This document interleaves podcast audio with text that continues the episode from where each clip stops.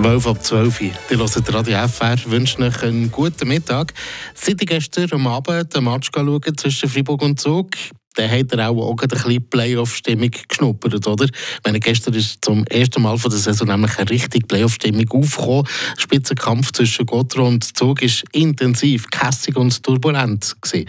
Das macht Lust auf mehr, meint Martin Spender. Flammenwerfer. Der Gotteron-Kommentar auf Radio FR.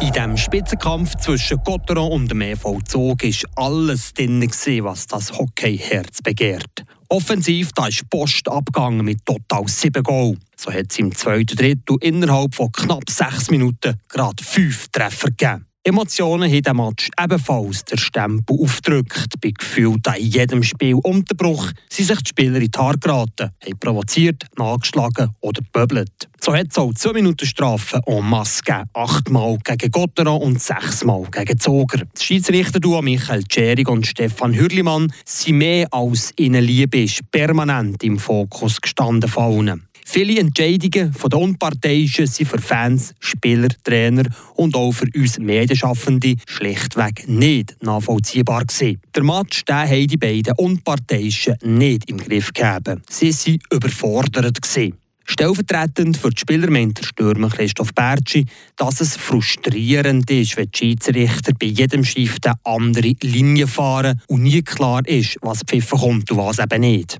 Im Unterschied von den beiden Teams sind die Schiedsrichter noch nicht in Playoff-Intensität angekommen. So hat mir der Zoger Goalie-Coach Simon Pfister nach dem Match gesagt, also wer Freiburger wäre, hat er Just durchdreht ab gewissen Schiri-Entscheidungen. Einer, der ebenfalls seine Emotionen freien Lauf gelassen hat, war der Trainer Christian Dubé. Das Ende vom zweiten Drittel. Der Gotteron-Coach hat die Schiedsrichter Jerry Hürlimann dermaßen heftig kritisiert, dass die Bank von Fribourg eine 2 Minuten Strafe kassiert hat und der Dubé frühzeitig unter die Dusche ist geschickt gekommen. Verdikt und sportliches Verhalten gegenüber Offiziellen und die logische Konsequenz danach. Die Liga hat gegen Dübe ein Verfahren eröffnet.